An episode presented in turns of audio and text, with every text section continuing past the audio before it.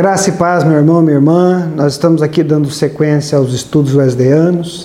É, nós iniciamos na semana passada a primeira parte sobre a criação e hoje nós vamos trabalhar a segunda parte da criação, né? E a palavra do Senhor, cada vez que a gente lê, ela, ela se renova nas nossas vidas. A cada dia é algo novo, tremendo, né?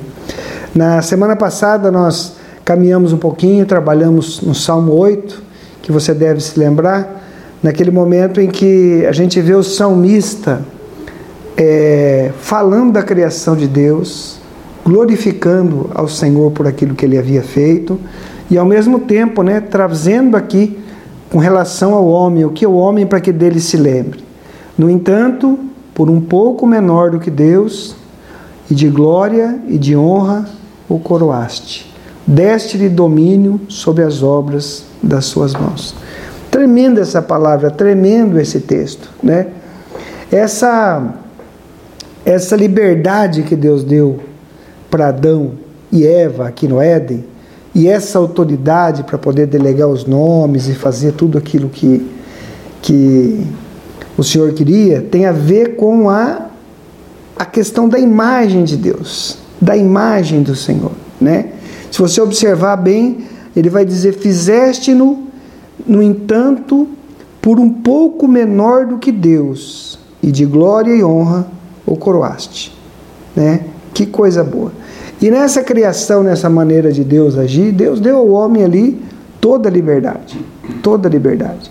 Se Deus é, quisesse ser amado por obrigação, era só não ter a árvore do conhecimento do bem e do mal no jardim do Éden. Mas não foi assim que Deus fez. Deus não criou seres autômatos. Deus colocou no Éden ali a árvore do conhecimento do bem e do mal. E Deus disse: Ó, é melhor que você não coma dela, é melhor que você não participe disso, né? E no uso dessa liberdade que Deus deu, né, Adão e Eva acabaram tomando uma, um outro caminho, uma outra direção e isso acabou arruinando tanto a vida deles no relacionamento com Deus, como foi indo de geração em geração e chega até nós. Então essa essa separação de Deus, ela trouxe danos, né, as, aos aspectos nossos é, morais, naturais e políticos. John Wesley ele falava com relação à imagem de Deus e ele dizia algo muito interessante. Ele, ele dizia o seguinte: de modo geral, a doutrina do pecado original significa uma visão menos otimista da pessoa humana como existe agora, após a queda nesse mundo. A crença no pecado original implica na descrença na essencial bondade da natureza humana. Ou seja, existem pessoas que dizem: não, o ser humano, no íntimo, ele é bom, lá no fundo, tá? Mas na prática e na Bíblia a gente vai ver que a coisa não é, não é bem assim, não é desse jeito.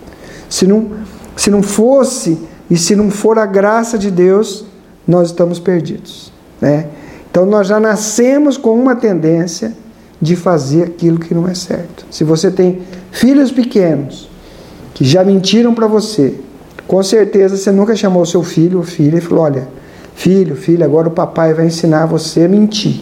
Com certeza você não fez isso. Mas os filhos acabam aprendendo. Isso está na natureza. Está na natureza.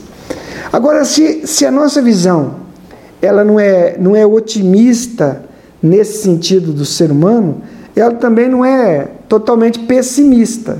Por quê? Porque Deus criou o homem à sua imagem e semelhança. E quando Deus envia Jesus, o desejo de Deus é trazer de volta aquilo que o ser humano perdeu lá no Éden.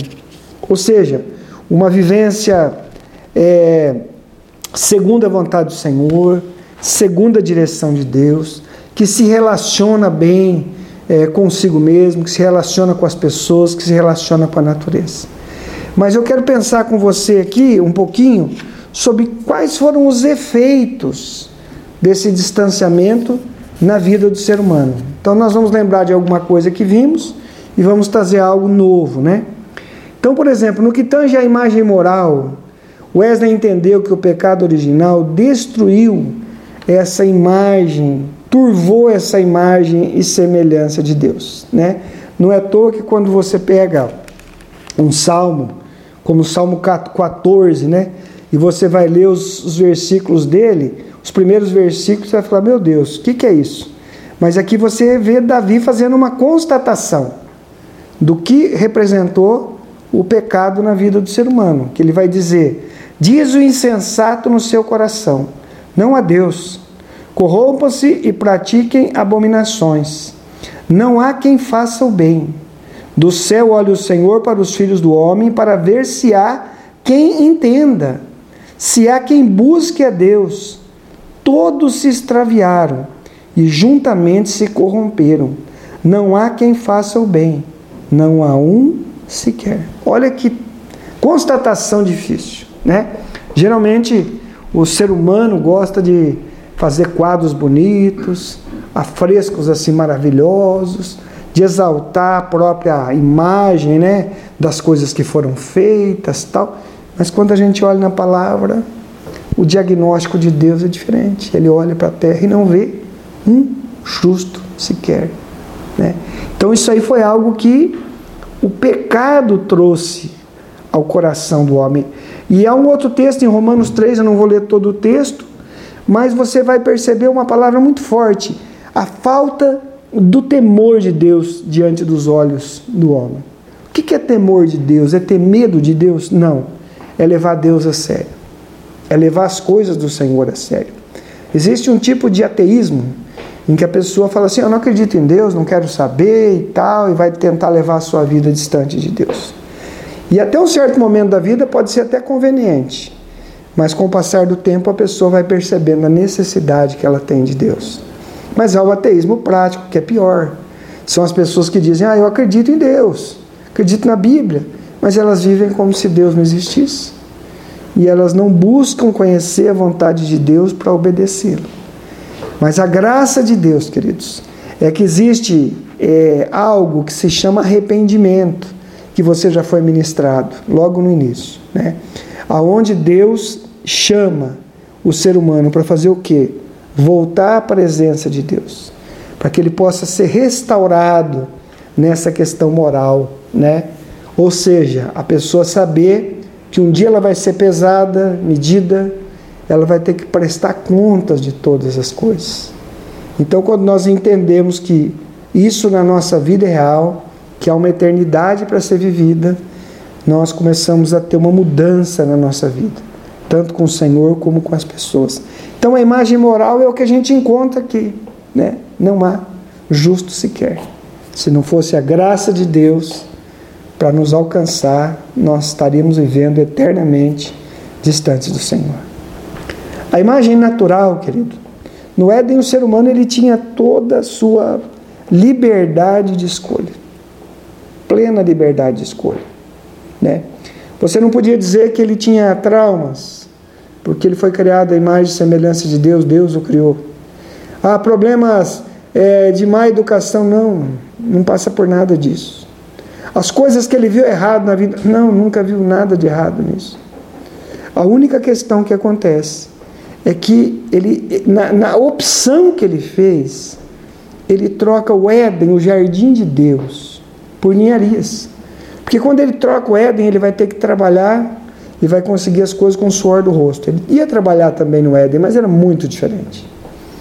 A mulher ia dar à luz sem dores, porque as dores só vieram como consequência do pecado. O Éden não tinha mato, não tinha ervas daninhas. Mas a partir da queda, até a terra começou a modificar. Então ele troca isso. Hoje em dia as pessoas também fazem isso. Trocam o Éden, trocam a vontade de Deus por ninharias. Pessoas abandonam o Senhor para tentar viver de, de outra forma e acabam se prejudicando cada vez mais. E a gente vai percebendo que na queda essa liberdade que o ser humano tem já vai ficando mais deficitária, porque o ser humano já nasce com a tendência de fazer aquilo que é contrário à vontade de Deus. Agostinho escreve num dos seus livros sobre a sua experiência que ele teve com o Senhor. E há um comentário sobre ele que diz assim: na longa peregrinação espiritual, que incluiu nove anos entre os maniqueístas, tão longa e amarga experiência demonstrou Agostinho na total incapacidade de, sem a graça de Deus, vencer o pecado que o assediava todos os dias. Vencer o pecado que o dominava. Olha aqui que coisa, né? Agostinho ele chega a essa constatação que sozinho, sozinho, ele não conseguia, ele não podia, ele não conseguia viver assim. O apóstolo Paulo declara isso também, que sozinho não tem jeito. Quando Paulo vai dizer assim: miserável homem que sou, aquilo que eu quero fazer, isso eu não faço. O que eu, o que eu é, faço não era aquilo que eu gostaria de fazer. Olha a crise dele, o que eu quero fazer, não faço. E o que eu faço não é aquilo que eu gostaria de fazer. Talvez você também passe por essa situação. E isso só é resolvido pela graça, pela misericórdia de Deus. Nós temos opções nessa vida. Nós temos liberdade. É um texto que é muito interessante em Mateus 7, quando Jesus diz assim: Vós que sois maus, sabem dar boas dádivas aos vossos filhos. Seu filho pede um ovo, você não vai dar uma serpente. Né? Então nós temos escolhas, nós temos opções nessa vida. Só que nós temos que conviver com essa tendência. A igreja metodista, ela tem dentro do seu corpo doutrinário um, um, uns estudos, né, um, algo que faz parte da sua doutrina, que são os artigos de religião. São os 25 artigos de religião que ele vai falando sobre a questão de crer em um só Deus, né? vai colocando sobre a questão das escrituras, vai colocando várias coisas que a gente vai colocando aqui nesse tempo também. E um dos pontos desses artigos de religião é que nós cremos no livre-arbítrio. Né? E aqui Wesley escreve: a condição do homem, depois da queda de Adão, é tal que ele não pode converter-se pelo seu próprio poder e obras. Olha que interessante aqui, né? O que, que acontece? Depois da queda, o homem não pode se converter sozinho, né? Ele não pode se converter sozinho para a fé. Ele não vai conseguir invocar a presença do Senhor, porque nós não temos força para isso e nós não somos salvos pelas boas obras que nós fazemos. Porque mais, por mais que você faça o que é bom, aquilo que você faz de ruim acaba prejudicando tudo. Vamos imaginar, vamos imaginar aqui. Eu estou conversando aqui, o Danilo está me ouvindo. Vamos imaginar, Danilo, que você vai fazer um omelete na sua casa, tá certo? E vai chegar bastante gente na sua casa. Aí você fala, bom, eu vou fazer um omelete para seis pessoas. Então eu vou é, bater aqui, vou fazer 12 ovos. Dois para cada um mais ou menos, tal. Aí você quebra um, quebra outro, quebra outro, vai quebrando tal. Sempre você quebra num potezinho pequeno e depois você coloca naquilo que você vai preparar. Só que quando você está terminando, lá pelo. Terminou já 10, o décimo primeiro ovo você já quebra direto no meio dos outros. Quando você quebra o décimo segundo ovo, ele está podre. E ele caiu no meio daqueles ovos que estavam ali bons. O que, que você faz? O que, que dá para fazer, Danilo? Numa situação dessa? Hã? o Danilo está dizendo que acabou o omelete, tem que jogar fora, perde tudo, né? É mais ou menos assim. Por mais coisas que a gente acha que a gente faz de bom, as coisas ruins que nós fazemos acabam estragando tudo. E o ser humano não e nunca conseguiu chegar sozinho ao Senhor. É o amor de Deus que chegou até nós, e depois é Deus que nos envia Jesus para chegar até nós. Aquilo que é impossível pelas nossas forças, aquilo o Senhor faz para nós através da sua graça e misericórdia. Ou seja, sozinho nós não conseguimos, né? Sem a graça de Cristo, sem a misericórdia de Deus, nós não conseguimos. O que nós podemos fazer é clamar o Senhor, clamar a misericórdia do Senhor, né? O Espírito Santo derramado na nossa vida vai nos convencendo do pecado, da justiça e do juízo. E o Espírito Santo em nós começa a colocar cada coisa no seu devido lugar. Né? Ou seja, nós não somos salvos pelas boas obras, por boas obras. né? Nós somos salvos pela graça, mediante a fé em Cristo Jesus. As boas obras que nós fazemos são consequência, né? Nós não somos salvos é, por boas obras, nós somos salvos para boas obras, para ser bênção na vida das pessoas. E o nosso livre-arbítrio está aí, de poder escolher. Eu quero buscar o Senhor, né? eu quero mais de Deus na minha vida e clamar, porque sozinho eu não consigo. Né? Então, uma outra imagem que fica também é, perdida, além dessa da imagem moral que nós vimos, de, de faltar nossa consciência, não há quem busque a Deus, nossa imagem natural ser turvada por essa tendência de fazer aquilo que está errado, a imagem política também, né? Quando a gente olha a palavra de Deus, é interessante ali na criação, quando a gente vê que no mandamento de Deus fala seis dias trabalhará, né? E depois Jesus vai encontrar com o homem lá em João capítulo 5. Aquele paralítico que estava na porta do poço de Betesda. Não sei se você lembra, mas está lá em João 5. Depois Jesus encontra aquele moço no templo. E Jesus conversa com ele e fala assim: Meu pai trabalha até agora e eu trabalho também. Então, olha qual que era a diferença das coisas que você havia ali. Por exemplo, é, o homem, quando está no Éden, ele é desafiado a manter as coisas de Deus, a cuidar do jardim do Senhor. Essa é uma coisa. Então o trabalho não era uma maldição, não era um peso, mas era algo que fazia parte da vida do ser humano. Assim como o Pai trabalha, assim como Jesus trabalha, né? Então o trabalho assim acaba sendo quase que uma, uma imitação da atividade divina, da bênção do Senhor. Só que depois da queda, do pecado, ser humano vai ter que conviver com o mato, vai ter que conviver com o suor do rosto, as dificuldades vão começar a ficar cada vez mais complexa, complexas, e a gente vai percebendo depois na história da humanidade a luta que tinha. Quantos momentos na Bíblia a gente vai ver, né? A pessoa fazendo, plantando e vindo o inimigo e tomando tudo aquilo que ele havia feito. Quando a gente lê o livro de Juízes, que fala sobre Gideão, a gente vai ver uma situação como essa. Então essas lutas começaram a ter, começaram a passar, né? E a gente percebe também quando a gente olha as coisas que têm acontecido, a questão da criação, questão da poluição, situações assim cada vez mais difíceis, mais complexas.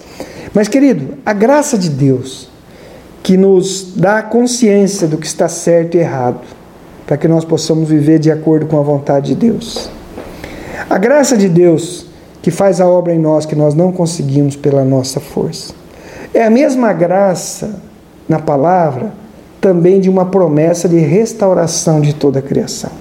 Por exemplo, se a gente abre a nossa Bíblia em Isaías, no capítulo de número 11, há um trecho muito significativo, né? Quando a gente começa a observar aqui, Isaías no capítulo de número 11, quando ele vai falando sobre a restauração de Deus, aquilo que o Senhor vai fazer também na criação. E talvez olhando para a criação a gente consiga entender mais sobre a graça do Senhor. Então diz assim Isaías no capítulo 11: Do tronco de Jessé, que era o pai de Davi, sairá um rebento, e das suas raízes um renovo. E aqui vai falar sobre a pessoa de Jesus que diz assim: E repousará sobre ele o Espírito do Senhor, o Espírito de sabedoria, de entendimento, de conselho, de fortaleza, de conhecimento e de temor do Senhor. Quando a gente lê Apocalipse, que fala né, que, que está sobre ele, os sete Espíritos está trabalhando sobre essa questão aqui, né, da pessoa do Senhor Jesus. Depois continua dizendo: Ele julgará com justiça os pobres e decidirá com equidade a favor dos mansos da terra, como diz a palavra, né? Os mansos herdarão a terra. Jesus ministra isso. Ferirá a terra com uma vara e da sua boca um sopro, com um sopro matará o perverso. A justiça será o cinto dos seus lombos e a fidelidade o cinto dos seus rins. E olha, olha a, a questão da restauração que o Senhor fala da criação. O lobo habitará com o cordeiro o leopardo se deitará com o cabrito. O bezerro, o leão novo e o animal cevado andarão dois juntos, e uma criança os guiará. A vaca e a ursa pastarão juntas, as suas crias juntas se deitarão. O leão comerá palha como o boi. A criança de peito brincará sob a, a toca da áspide. E já desmamado é, meterá, colocará a mão ali na cova do basilisco e não lhe fará nenhum mal, nenhum mal. Não fará mal e nem dano algum, porque a terra se encherá do conhecimento do Senhor, como as águas cobrem o mar. Naquele dia recorrerão as nações à raiz de Jessé, que está posta como estandarte dos povos, e a glória lhe será a morada. O que, que é isso aqui, querido? Isso aqui é o que Apocalipse fala: viu um novo céu, via nova terra, e as primeiras coisas se passaram. Concluindo, na compreensão wesleyana, o ser humano ele, ele lida com essas questões. O pecado original contaminou, contamina, estraga, como a gente viu aqui as coisas. Mas o que nós cremos é na graça de Deus, na graça poderosa de Deus. Onde Wesley escreve assim: pela graça de Deus, o paraíso pode ser reconquistado. E cremos, cremos piamente que isso representa a vontade de Deus para os indivíduos, sociedade humana, em todos os lugares. Ou seja, graça, aquilo que nós perdemos no Éden, Deus está fazendo de novo. E essa é a promessa do Senhor. Quando você chega no final do livro, lá no Apocalipse, você vai vir novo, vir novo céu, vir nova terra, porque as primeiras coisas passaram, né? tudo se fez novo. Então, na visão que nós temos, amados, que a gente viu nesse tempo aí, a questão do, das fontes do nosso conhecimento, da criação, e aqui nós paramos um pouquinho para que você possa estar refletindo a cada dia sobre a graça de Deus. E o Senhor quer isso para nós, nos reconquistar e colocar nas nossas vidas aquilo, aquele paraíso que foi perdido aí, aonde nós vamos habitar com o Senhor. O Senhor estará conosco e nós estaremos com Ele. Amém? Deus abençoe sua vida e que você possa continuar firme nesses estudos aí a cada dia. Deus te abençoe.